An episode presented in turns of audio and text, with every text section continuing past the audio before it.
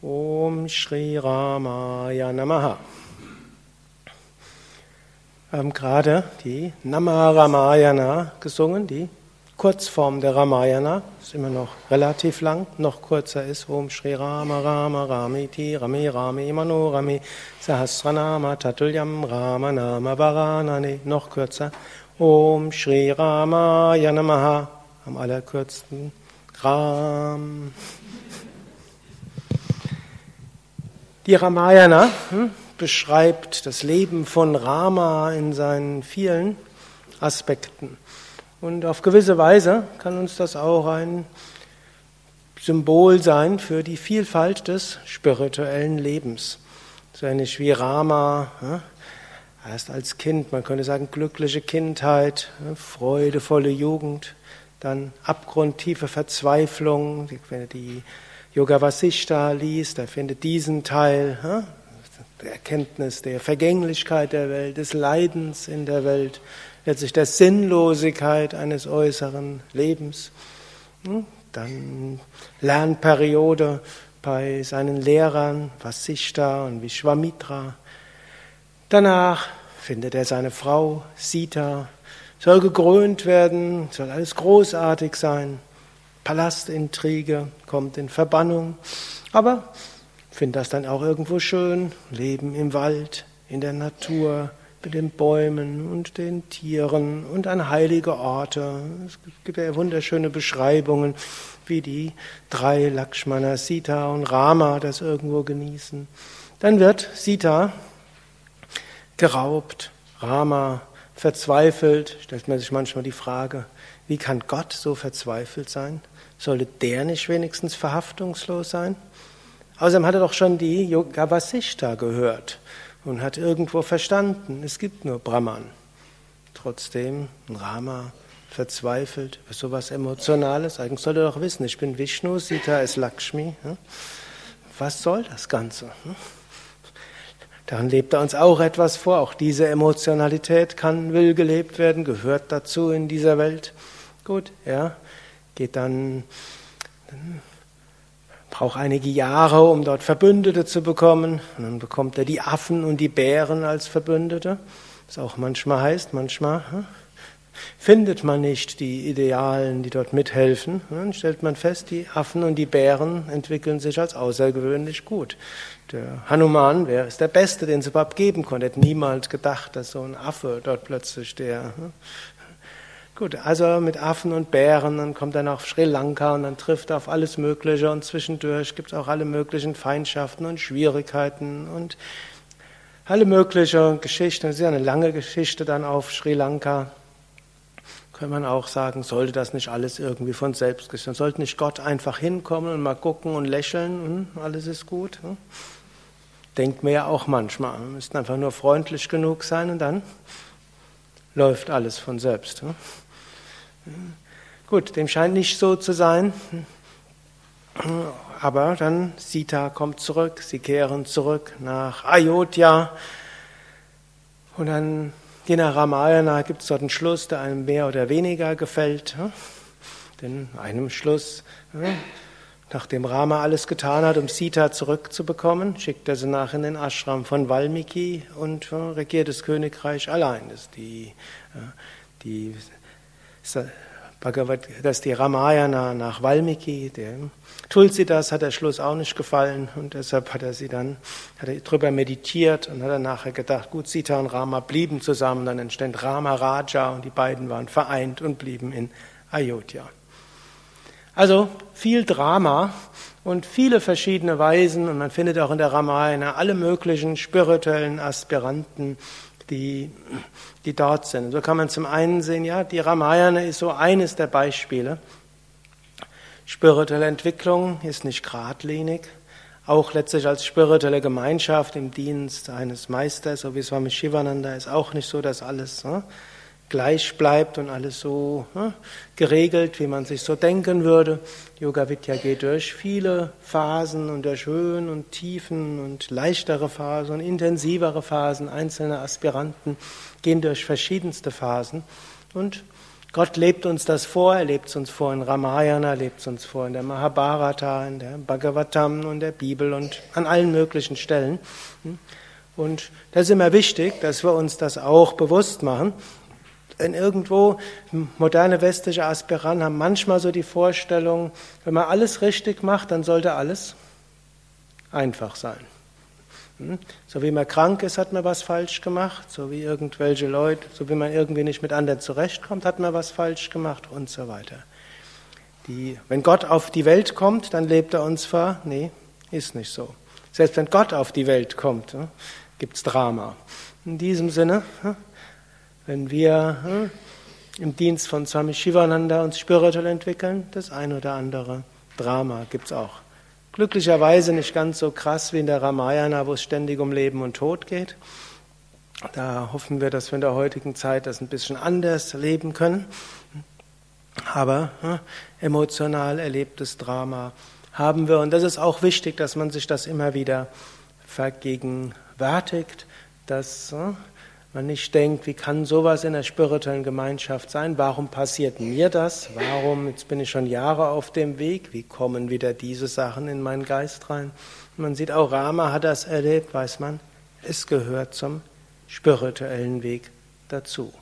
Und wir können dann natürlich auch sehen, auch Rama und Hanuman und so weiter, ihre Mission haben sie nie verloren aus ihrem Sinn. Das gilt es dann eben auch, sich nicht zu verlieren in dem Wald. Es gibt ja den Dschungel, wo der, Rama, wo der Rama dann reingeht, da könnte man auch sagen, da kann man sich verlieren. Letztlich, hat ja nachher, war die Rückkehr nach Ayodhya war das Ziel. So ähnlich, unser Ziel ist die Erleuchtung. Deshalb sind wir hier. Und so ist eine Lektion aus der Ramayana ist, Leben hat Höhen und Tiefen, spirituelle Entwicklung hat Höhen und Tiefen, auch spirituelle Gemeinschaft hat alle möglichen Erfahrungen und das gilt es auch bewusst anzunehmen und nicht zu vorschnell sagen, wie kann das sein und warum ist das so und das ist sicherlich nicht spirituell, sondern zu erkennen, ja, das gehört dazu. Wir wachsen durch all diese Erfahrungen und Gott gibt uns die Erfahrungen, die wir brauchen, um zu wachsen.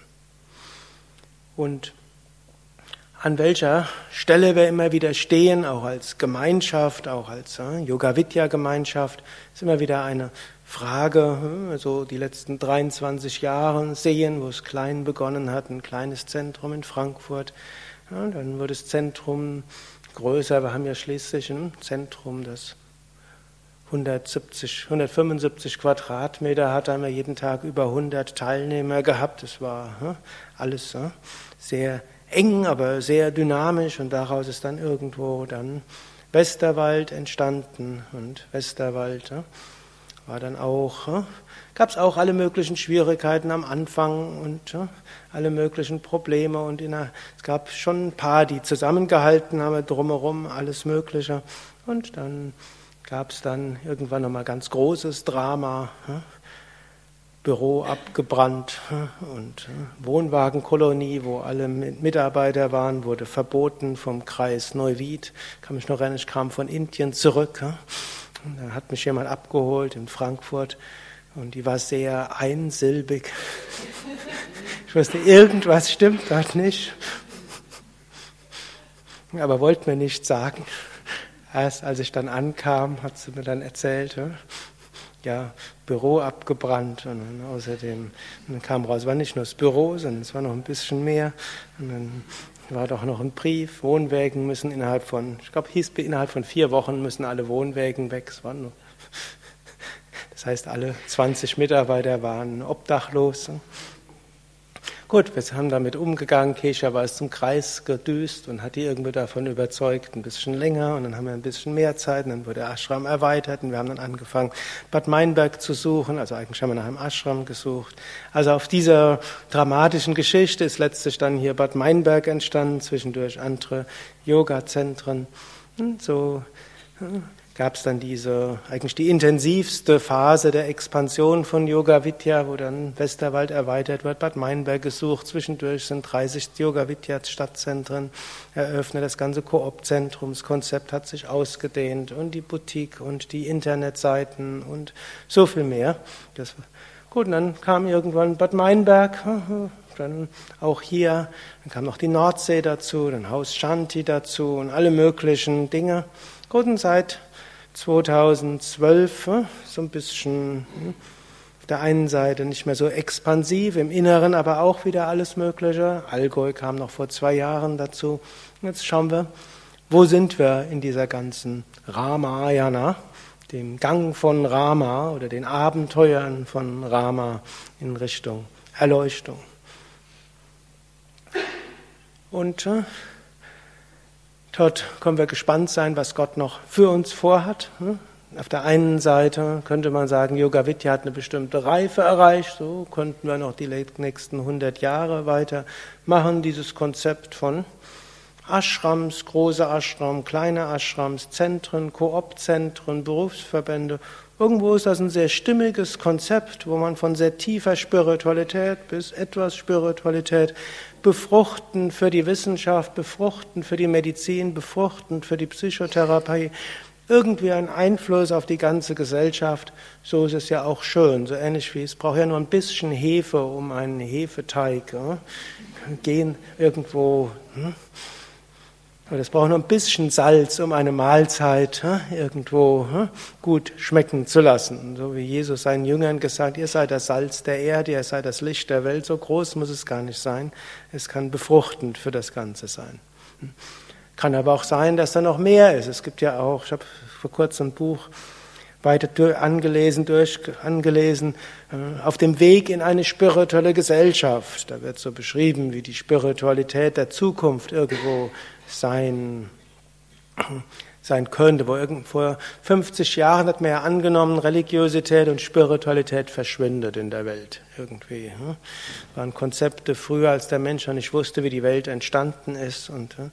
wo der Mensch irgendwo so bei so vielen nicht erklären könnte. Heute können wir uns alles erklären über Evolutionsbiologie und Urknall und hm? Menschen geht es nur noch darum, ein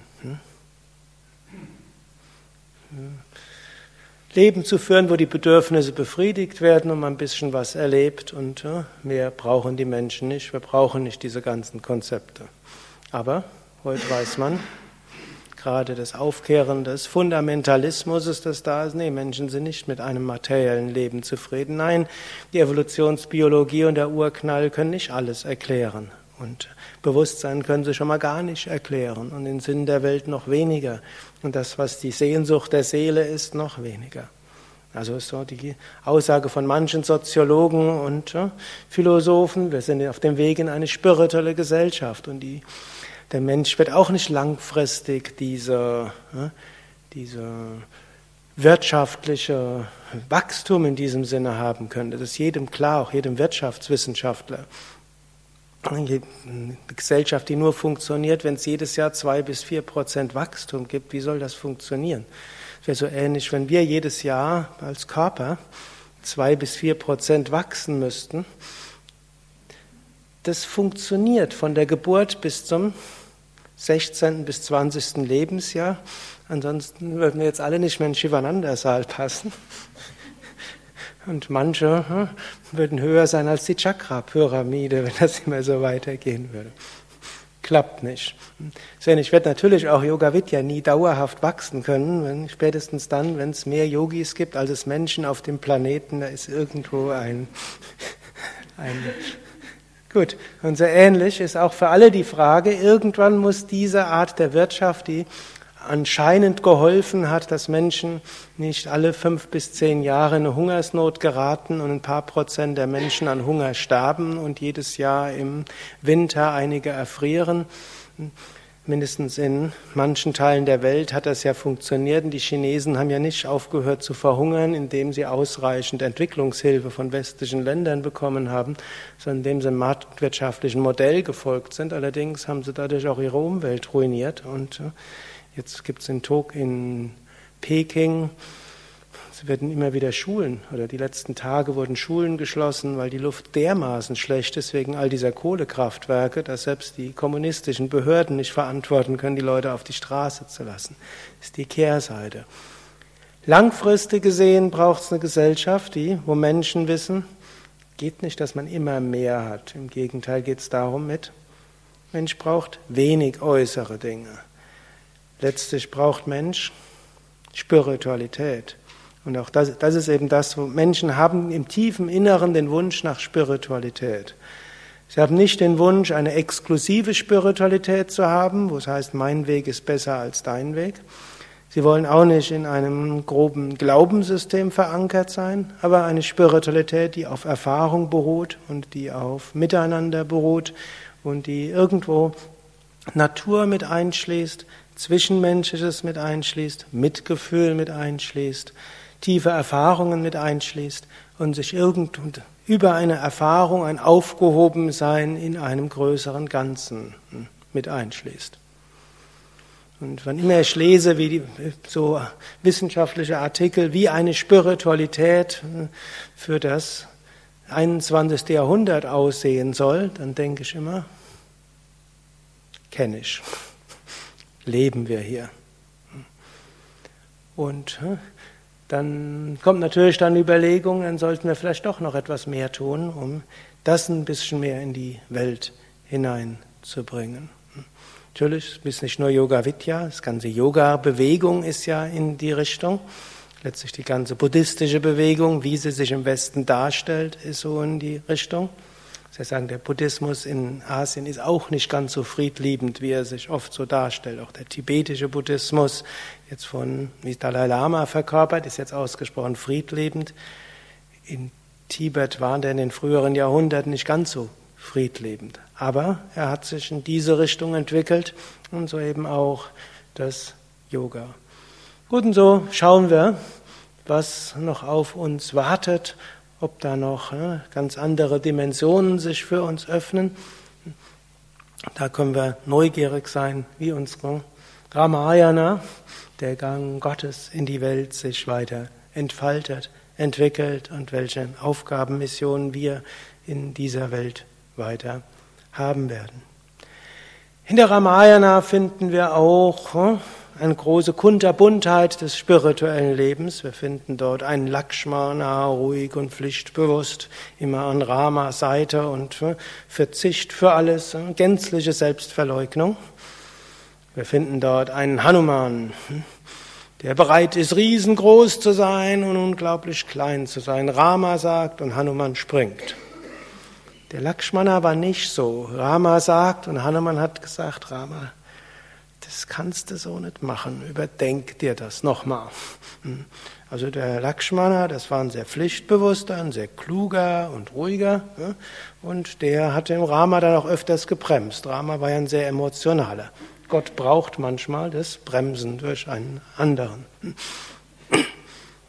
Und dann Hanuman, aber der überschwänglich und alles ist möglich. Egal was Rama gesagt hat, okay, kein Problem. Und wenn er halt nicht mal wusste, wie das Heilkraut ausgesehen hat, nimmt mal den ganzen Berg in die Hand und bringt es zurück. Auch kreative Lösungen dabei. Gut, oder wir finden dort die Sita, Frau von Rama, Inkarnation von Lakshmi. Auf der einen Seite, hm, eben wollte sie immer bei Rama dabei sein. Aber nachher hat sie öfters auch gequengelt. Hm. Wie kann Göttin auf Erden quengeln? Sagen, aber Rama, bitte, gib mir das. Also, nee, das ist, hat, macht jetzt keinen Sinn. Ja, aber bitte, bitte. Was auch heißt, man kann auch irgendwo auf dieser Welt dann auch als spiritueller Mensch, lebt Göttin uns vor, hm? auch diese Wünsche haben und irgendwo sehen, die Welt ist ja schön und da ist auch Gott und das kann man auch irgendwo. Hm? Gut, dann gibt es den Bharata. Eigentlich der Bharata wird oft etwas zu wenig gewürdigt. Der bleibt in Ayodhya. Rama im Exil. Was auch heißt, Gott nicht da, Gott nicht spürbar. Letztlich kann man sagen, das steht so dafür, es gibt Perioden, da gibt es Tage, Wochen, vielleicht sogar Monate oder länger, wo man in der Meditation keine tiefe Gotteserfahrung hat. Gott ist weg. Und was macht Bharata? Weglaufen. Ursprünglich wollte er sich umbringen, aber das hat er dann doch verworfen. Obgleich er gesagt hat, entweder Gott kommt bis dahin zurück oder dann bringe ich mich um. Gut, dann ist er bei Gott glücklicherweise zurückgekommen. Aber es waren schon einige 13 Jahre oder so. Aber was hat er sonst gemacht? Hat seine Aufgaben getan.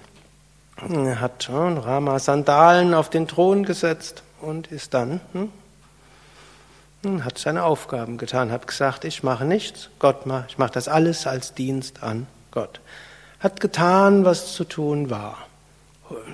Bharata ist der höchst Pflichtbewusste. Obgleich er in Zweifel war, obgleich er nicht wusste, kommt Gott wieder zurück. So ähnlich auch, wenn wir mal spirituell berührt worden sind, ich vermute, jeder von euch ist spirituell berührt worden, sonst wäre er nicht hier. Gut, dann kann es so sein wie bei Hanuman, der irgendwo immer Ramas Gegenwart hat. Es kann so sein wie Sita, die irgendwo diese volle Liebe ist, aber emotional. Es kann sein wie Lakshmana, irgendwo spürt er ständig Gottes Gegenwart, aber irgendwo Gott ist ein bisschen chaotisch. Manchmal muss man, muss man auch Gottes Wirken etwas in geordnete Bahnen hineinbringen, aber zum Schluss muss man doch tun, was Gott dann irgendwo will und muss aus dem Ganzen. Man kann sein, aber man kann sein wie hm? Bharata. Man tut, was getan werden muss, so gut wie man es kann, mit hohem Pflichtgefühl und so weiter, und macht das. Und selbst wenn Zweifel da sind, man macht es einfach weiter. Und dann kann man dieses Vertrauen haben, was die Ramayana gibt. Gott kommt wieder zu einem. Gut, und so Ähnlich gibt es auch hm? bei Yoga Vidya ja die, unter, die unterschiedlichsten Phasen. Jeder Einzelne geht durch die Phasen. Es ist ja nicht, dass einer von euch jetzt Lakshmana und der andere Rama und der nächste ist Bharata und der nächste ist wie Sita und der nächste und so weiter, sondern wir haben all diese Aspekte in uns. Hm? Manchmal fühlen wir uns wie Hanuman, alles ist möglich, hm? müssen nur uns Gott hingeben. Manchmal fühlen wir uns wie Lakshmana, hm? Wir tun, was zu tun ist und spüren, was Gott da ist und müssen also geordnete Bahnen lenken. Manchmal fühlen wir uns wie Bharata. Irgendwo, irgendwo, Gott ist zwar nicht spürbar, wir tun unsere Aufgaben und so weiter. Gut, und so ähnlich auch habt ihr ja auch unter den vielen hm, auch ja langjährigen Yoga-Vidyanen äh, unterschiedliche Weisen, wie man Spiritualität leben kann. Und das ist ja auch das Schöne. Ne? Yoga Vidya ist schon lange dabei. Und wenn wir jetzt gestern haben die Ashramleiter und Zentrumskoordinator so in der Mitte gesessen, da muss ich auch so ein bisschen dran denken. Ja? Wir sind alle im Herzen verbunden, aber jeder lebt so ein bisschen anders und kommt auch aus einem anderen Hintergrund. Swami Divyananda da, sie ist jetzt die Jüngste, stammt auch so ein bisschen aus einer künstlerischen Familie, hat auch so ein bisschen künstlerisch, hat auch sehr, sehr viel mal wie neuen Videos über Westerwald, dass die besonders schön sind, hat aber auch so einen starken Einsatz dort, als sie letztes Jahr hat so irgendwo, als sie hier war, vieles in die Wege leiten wollen mit Yoga Vidya, auch Yoga Vidya Stil und so weiter und viele Ideen, wo wir einiges jetzt auch umgesetzt haben, so große Ideenreich Reichtum dort und es irgendwie neu zu fassen und modern, aber gleichzeitig ja, intensiv und engagiert. Ich greife jetzt immer nur einen Aspekt raus.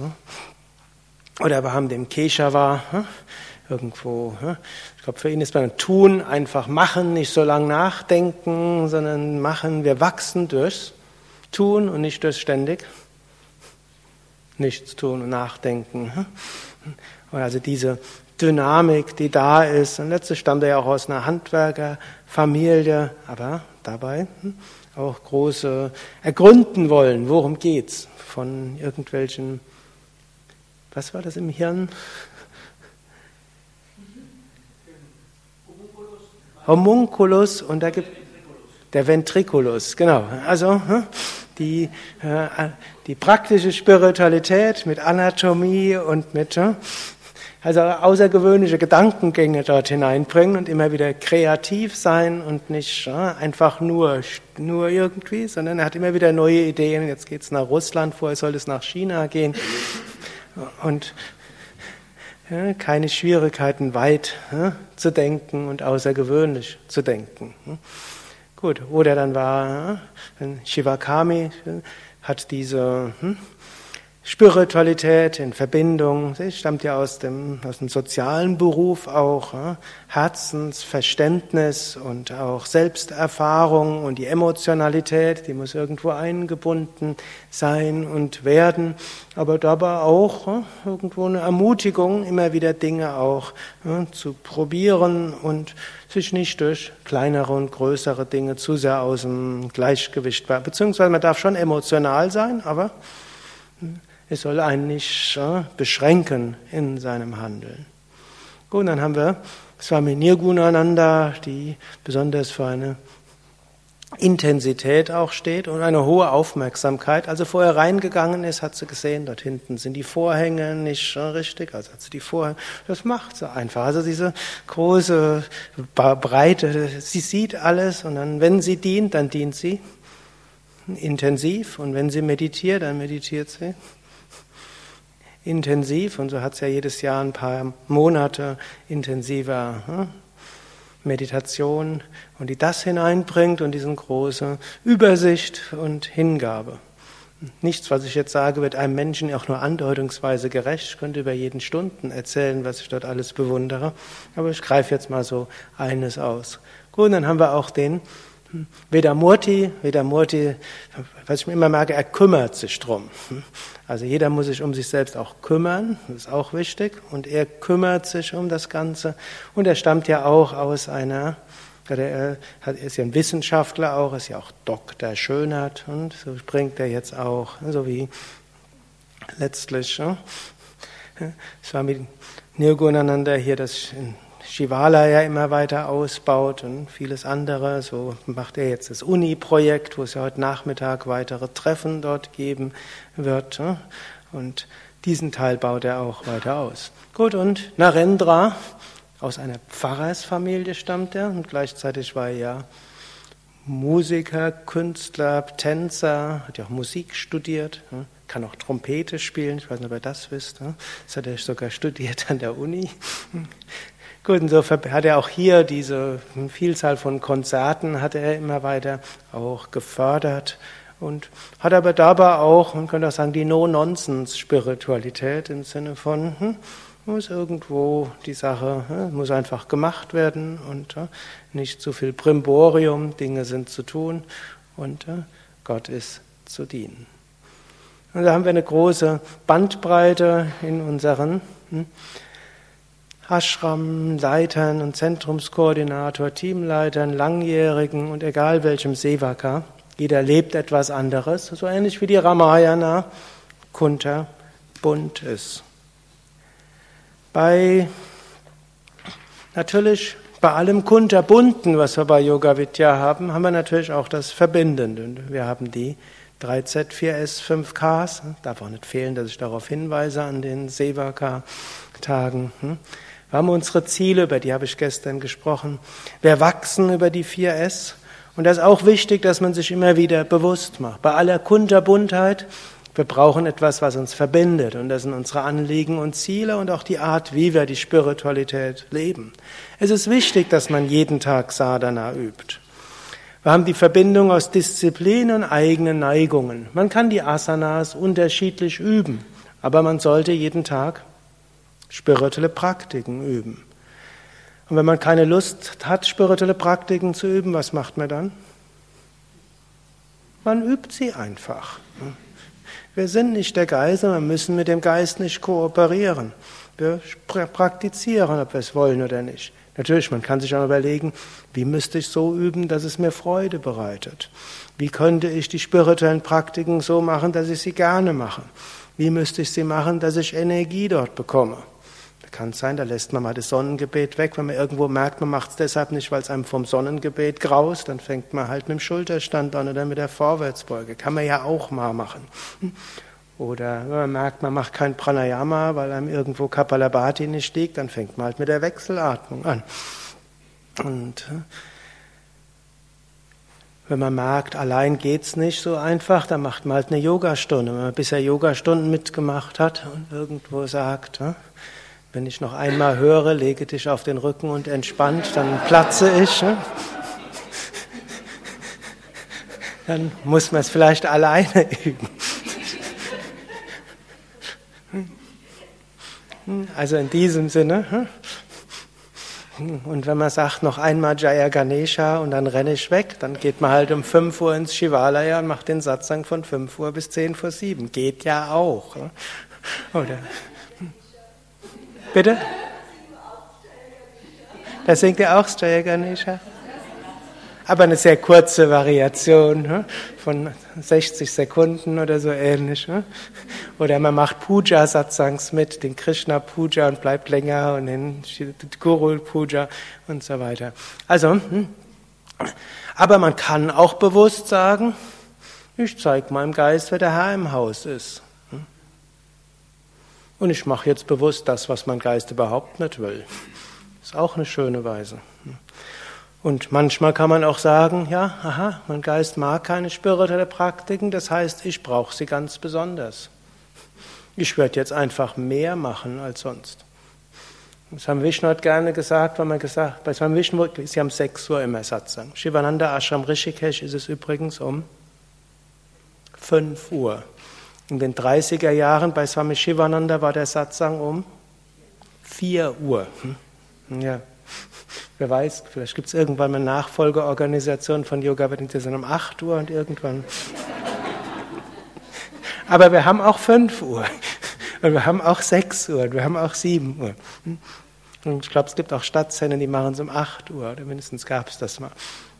Okay, das haben wir schon gerne gesagt. Wenn es sehr schwer fällt, um halb sechs aufzustehen, dann steh halt mal einen Monat um halb fünf auf. Dann ist das jetzt keine, dann ist halb sechs keine Schwierigkeit mehr. Gut, Seva ist natürlich, Seva heißt dienen. Und da ist auch immer wichtig, dass wir wirklich uns darin üben zu dienen. Das schreibt Swami Shivan an einem seiner Bücher immer wieder. Ja? Kultiviere die Einstellung des Dienens. Nicht, wir machen keinen Job und wir erst recht arbeiten wir nicht, sondern wir dienen. Und das gilt es sich immer wieder zu vergegenwärtigen. Und nicht sagen, mein Teamleiter vermittelt mir nicht die richtigen Einstellungen. Die Schuld meines Teamleiters. Wenn der besser wäre, dann würde ich auch spiritueller sein. Es gibt so manche, die laufen mit einer Opfermentalität rum, sagen, wenn mich nur Leute motivieren und inspirieren würden, dann wäre ich, dann hätte ich die richtige Einstellung. So ähnlich auch. Satsang ist auch keine Unterhaltungsveranstaltung. Manche Menschen verwechseln Satsang mit einer Theatervorführung. Das heißt, man geht ins Theater, wenn es einem Spaß macht und man unterhalten wird.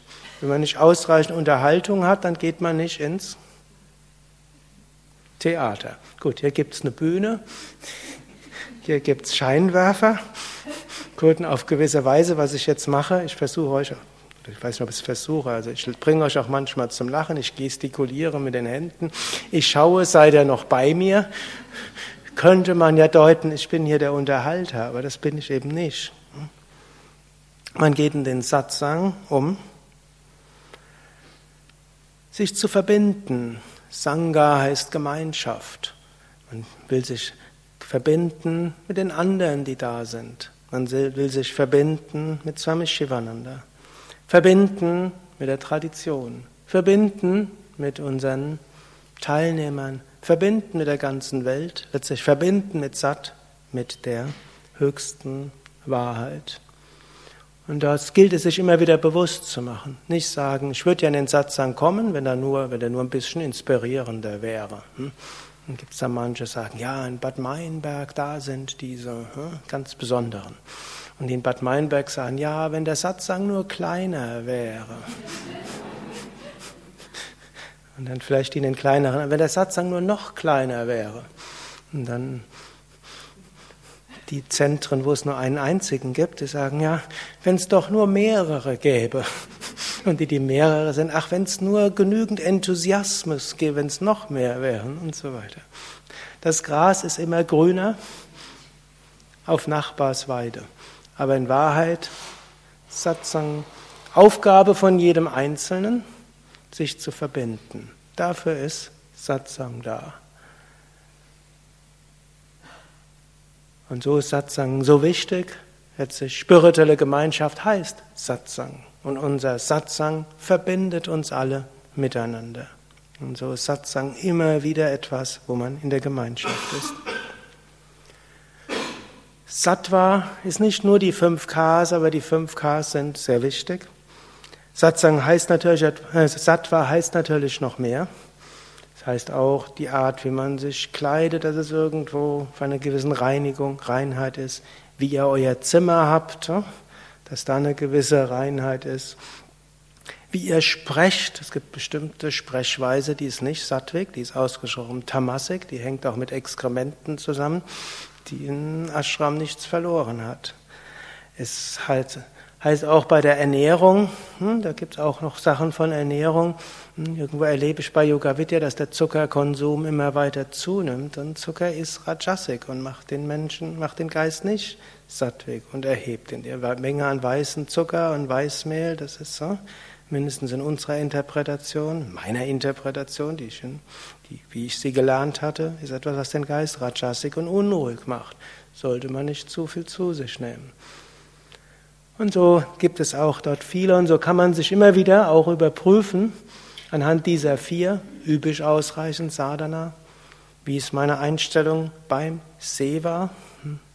wie ist mein, bin ich ausreichend sattwig in meinem Alltag, auch im Umgang mit anderen Menschen, mit, mit den Gästen, mit den anderen hm? Sevakas, mit Menschen außerhalb von Yoga Vidya. Und so wachsen wir, lernen wir im Miteinander, in der, im Kunterbunten, im Abenteuer unserer Ramayana als Yoga Vidya als Ganzes, als Individuum im Rahmen von Yoga Vidya, als spiritueller Aspirant und letztlich ist das Ganze lila, denn wie Vasishta am Ende von der Yoga Vasishta sagt, eigentlich passiert nichts. Weil Sarvam Kalvidam Brahman, kosmisches Drama scheint so, aber in Wahrheit ist alles Brahman.